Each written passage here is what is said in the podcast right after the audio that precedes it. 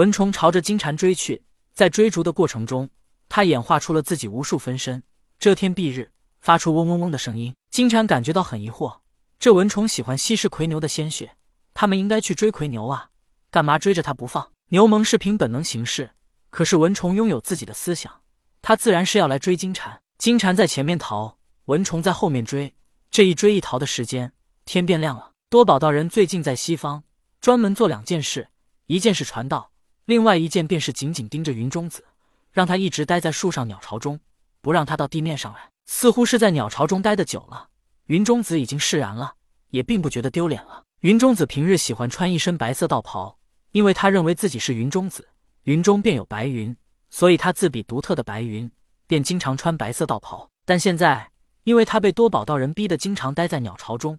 而百姓们也知道了他待在鸟巢中，以为他喜欢待在鸟巢中。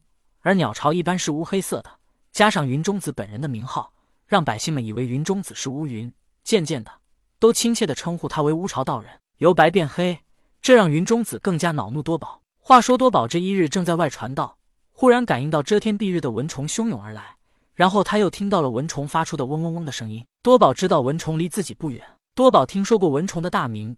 知道他吸食了自己的师妹龟灵圣母，他本不欲现身，可是转念一想，如果他将这些蚊虫驱散，不是正好能获得人们的好感吗？再说，他也想试试自己掌中世界的威力有多强，能不能将这些蚊虫全都给收进去？尤其是多宝又感应了一下，蚊虫所在的地方正是阿三所在的村庄。多宝道人曾经来过阿三所在的村庄里传道，但是因为有三只犀牛的存在，这些犀牛帮助村民犁地耕种。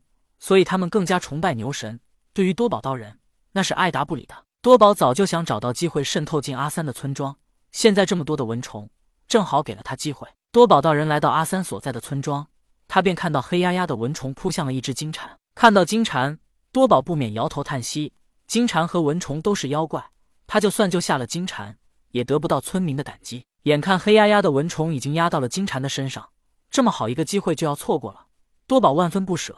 只能试探性的给金蝉传音道：“你能变成人吗？如果你能变成人的话，我这就出手帮你。”金蝉听到多宝道人的话，根本来不及多想，直接就化出了人形。不过经过这件事，金蝉更加确信了自己就是天选之子。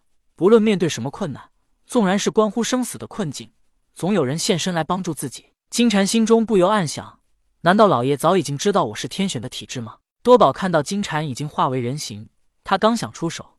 可就在此时，他看到三四个村民牵着三头老牛来耕种，而这些村民已经看到金蝉在顽强的独自对抗黑压压的蚊虫。多宝看到这种情况，暗道一声不好。多宝想要的是村民的感激，以方便他来此传道。可是现在百姓们看到的是金蝉在勇敢的对抗蚊虫，那他还如何获得百姓们的感激？突然，多宝心中一动，他再次给金蝉传音道：“金蝉，只要你愿意拜我为师，我便传给你两件法宝。”助你对抗这些蚊虫。多宝想到的办法便是收金蝉为徒。徒弟做了什么好事，自然要算在老师的头上。正如太乙真人要哪吒以他的名义为百姓们做好事一样。金蝉已经被蚊虫叮咬了无数次，他哪还有什么想法？再者，他称呼童天为老爷，这本就不是师徒的关系。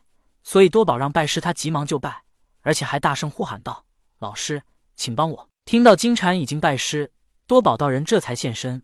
故意让自己身上放出万道金光，给那几个村民看。多宝道人现身之后，飞到了金蝉的上空，以威严无比的声音道：“徒儿，你做的很好。为了蚊虫不加害百姓，你不惧生死。看来这都是为师平日对你教导有方。来，这九环锡杖和锦兰法袍是为师亲手为你炼制的。你披上法袍，就不怕蚊虫毒害。拿着九环锡杖，便能驱散这些害人的蚊虫。九环锡杖。”正是多宝道人见识过老子炼制金刚镯之后，突发奇想，在法杖上面加上了九个环。金蝉被蚊虫叮咬的半死不活，心中不免埋怨道：“老家伙废话真多。”多宝道人表演完之后，也看出了金蝉的窘态，急忙丢出锦兰法袍套在他的身上，顺便还把九环锡杖也丢给了他。在这几个牵牛的村民当中，有被童天称呼为阿三叔的阿三，他前几年遭受过蚊虫的毒害，还看到自己的牛被牛虻折磨。他对这些蚊虫本就没什么好感。当年如果不是童天，他恐怕也难以活下来。现在看到多宝道人派他的弟子来消灭蚊虫，他内心感动，便与旁边村民说起了蚊虫的可恶和可怕之处。阿三的一番话，说的几个村民身上都起了鸡皮疙瘩，他们纷纷说：“咱们是不是要赶紧逃走？”阿三则说道：“那两位上仙不顾生命来帮我们，我们怎能如此逃走？这不让上仙小看了我们，认为我们贪生怕死？